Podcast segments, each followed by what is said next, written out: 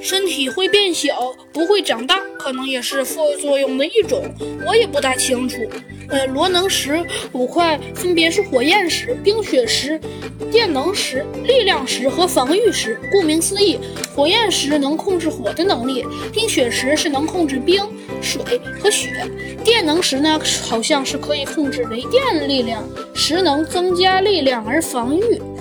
石能增加防御力，像金爪就是碰到了电能石，所以有了控制电的能技能，只不过是失效了。这一段话包含的信息太多，两人都有些没反应过来。过了好一会儿，猴子警长率先思索道：“嗯，看来这个狗怪狐可真有两下子。罗能石。”假如被森林都市有了，肯定对社会有大用途。这时，金爪扑到了猴子警长的腿上，项圈上的铃铛发出清脆的声响。